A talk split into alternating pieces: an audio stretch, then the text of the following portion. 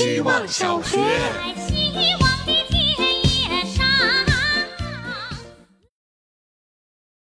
看了乔布斯的传记电影《Steve Jobs》，不知道为什么总能在那些充满了对话的片段里享受到某种宁静。重新去看了那两支最知名的《一九八四》和《Think Different》，重新去听了那场。我能全文背诵的斯坦福大学的演讲，哇，guys，guys，this is Steve Jobs we're talking about。希望小学，大家好，我是小宝哥。昨晚收到一则广告短信，才发现三八节的大促就快要结束了。慢慢点开某宝，买了几件必需品，默默关掉。我是某宝的初代用户。记得最开始的几年，不仅会热火朝天的参加每一个红包预热活动，还会列 Excel 表来算满减的额度。那会儿的服务器不太抗造，经常在零点的一瞬间突然崩溃，然后再刷页面十几分钟以后，很多东西都卖完了，满减的额度自然也是白凑了。记得有年双十一要忙着上线活动，实在来不及仔细看商品的介绍，就直接在 IT 下单了十八件棉服寄到家里。等缓过劲来再慢慢试，最后留了需要的两件。对商家觉得很抱歉的同时，又觉得自己有点心酸。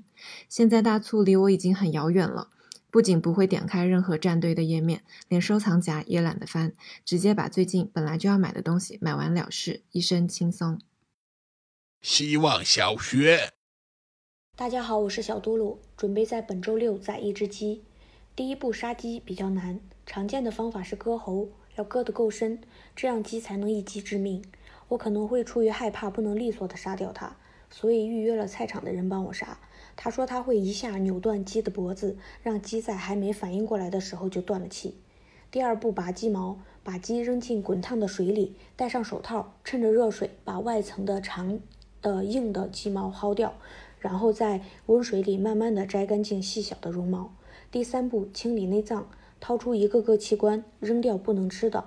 鸡胗和鸡肠要剪开，冲洗干净。第四步，分解肢体。嗯，然后怎么吃到周六再决定吧。听起来可能很血腥，但在我的记忆里是非常温馨的场景。小时候家里吃鸡都是自己杀的，整个过程对我来说就是一场亲子互动。我会在各个环节帮一些本没必要的忙，最后以快乐的吃鸡结尾。就这样，在一场命案里感受到爱。希望小学。大家好，我是小蹦蹦跳跳糖。今天我的室友说我就是一个会从很小的事情中强行悟出道理的人，我不想承认，但是好像确实如此。比如我本想烫的头发，后来剪短了，又因为炸起来。被迫做了软化，现在变得直直的。回去的路上，意识到最后的结果和我的初衷背道而驰，我的心情特别复杂。虽然我早就知道，人生的事难免会有不如意，但是这种从心里不受控制、拼命冲上来的感受还是很奇妙的，冲击感很强。希望小学。大家好，我是小歪。今天有人在小区群里发了一张去年的通知，从三月十号起对本小区实施为期十四天的封闭管理。时间过得真快，一年一晃就过去了。那段日子的具体记忆已经逐渐模糊，但有一些想法可能会影响我很久很久。比如意识到习以为常的生活秩序其实非常脆弱，自以为会一直保持惯性运转，但外力可以在朝夕之间就将它倾覆。以及若非有相似的经历。我们对别人困境的想象总是有限的，就像那时在其他城市能自由购买零食却不喜欢吃的朋友们，不能理解这些东西在特殊情境里起到的安慰剂作用。最后就是见到了迄今为止认为最客气的植物——几个重度发芽的土豆，表面长出来的丝状物像经脉连成一片，且兼杂着一簇簇肉粉色凸起物。后面发现有艺术家专门为这种形态的土豆办了展。我不理解，但大受震撼。希望小学。大家好，我是准备去捏脚的小山水。去医院打印化验单，出纸的时候带出一叠核酸检测结果，突然意识到人的记忆力是不太可靠。大脑保护机制下，以为是古早时期的事情，其实连六个月都没有过去。而我日常也把脑萎缩归结于一场新冠，仿佛世界自然是一个迷宫，在迷宫里转啊转，转成了一个莫比乌斯环。昨天听到医生给患者说：“你核酸阳性，那就是确诊新冠了。”上周去推拿的时候，听到旁边的病友说，他们这些人新冠到现在都还没有好。在抖音找到聚集地，每天分享在哪家医院、哪个医生做什么治疗有效果。医生一直劝他别太焦虑。人类随着时间的增加不断走下去，可病毒的运行也自有其规律，不信仰唯一之论。即使脑萎缩忘掉过去和不予显示，也总会有各种的禅师来提醒你我曾经经历过什么。就像迷宫走不出去，也时不时会回到曾经走过的地方。希望小学，大家好，我是小雪人。这周我做了一个切痣手术，痣长在我的嘴角，快毕业的时候长出来的。平常没什么影响，偶尔我会抠破它。医生建议切除，没想到小小的手术也是要换手术服，躺在手术灯下面。医生用布把我的眼睛和脖子遮住，留下我的痣露在外面。手术很快就结束了。我的伤口不能碰水，但它离我的嘴很近，所以我睡觉不能流口水，吃饭不能张大嘴。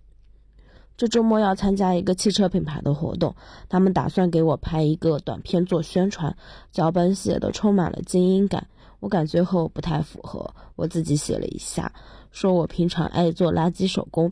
负责人说，文案里不能出现易拉罐、垃圾、废品这些字眼。接受不了垃圾的团队，也接受不了我脸上有伤口。最后拍摄取消了，我松了一口气。我感到自己在他们眼里就是一个身份。希望小学，大家好，我是小花酱。今天想讲的主题是消失。小城镇的消失是敲锣打鼓的。或者是被村口的小团体越传越离谱的，而大城市的消失是悄无声息的。入住这间租房的时候还没放开，隔壁住了八十多岁的爷爷，有时候还帮我从楼梯间拿快递。放开后的某一天，他消失了，消失到现在。我也当面随口问过房东，爷爷去哪里了？房东顿了一下，说：“大概被妹妹妹接走了吧，因为疫情。”我不知道故事的走向会是如何，但我梦到过那个爷爷，梦见我们之间的通道被打通，我走到他的房间里，看到了遗照。我希望这个梦是假的，希望有机会给爷爷送上谢礼，谢谢他一直帮我拿快递。今天下班的路上遇到有人烧纸，用白粉笔画了猫头的形状，是不是我坐在办公室的时候，一只猫咪也消失在了上海呢？希望小学，大家好，我是小石乐。我从小对别人的情绪变化感知比较敏锐，可能在别人看来不过是微风拂过，而在我面前却是惊涛骇浪。因此，以前面对激烈的情绪的时候，无论是别人的还是自己的，我不是逃跑，就是选择将自己封闭起来。今天，我的一个学生因为在学校里受了委屈。所以一直在闹别扭，哭闹着不肯上课。看着他被情绪折磨的无措的样子，我就像看着自己。而因为我现在能够直面自己的情绪，所以我也能直面他的情绪。我不再逃跑，我对他的情绪给予包容，也对我的情绪给予包容。希望小学，大家好，我是小西瓜。晚上学校办活动，到七点半才结束，无非就是说了一堆有的没的，冠冕堂皇。途中看了几次手表，还被批评了。What a life！回家路上觉得这一周怎么还没过完？怎么公交车上都是愁眉苦脸刷手机的打工人？小朋友的鼓励太天真，好像谁都能夸上几句。最近忙到没怎么和朋友交流，大概是急需一些成年人的真心夸赞。最终，今天的成就是和出租车司机聊了一路，花了六十多块，缓解了这种烦躁的情绪，也缓解了晕车带来的恶心和不适。回到家，新买的鞋子小了，穿起来有点磨脚。上上周五过得太快乐了，到现在都觉得是用那天的快乐换来的这么多的负担。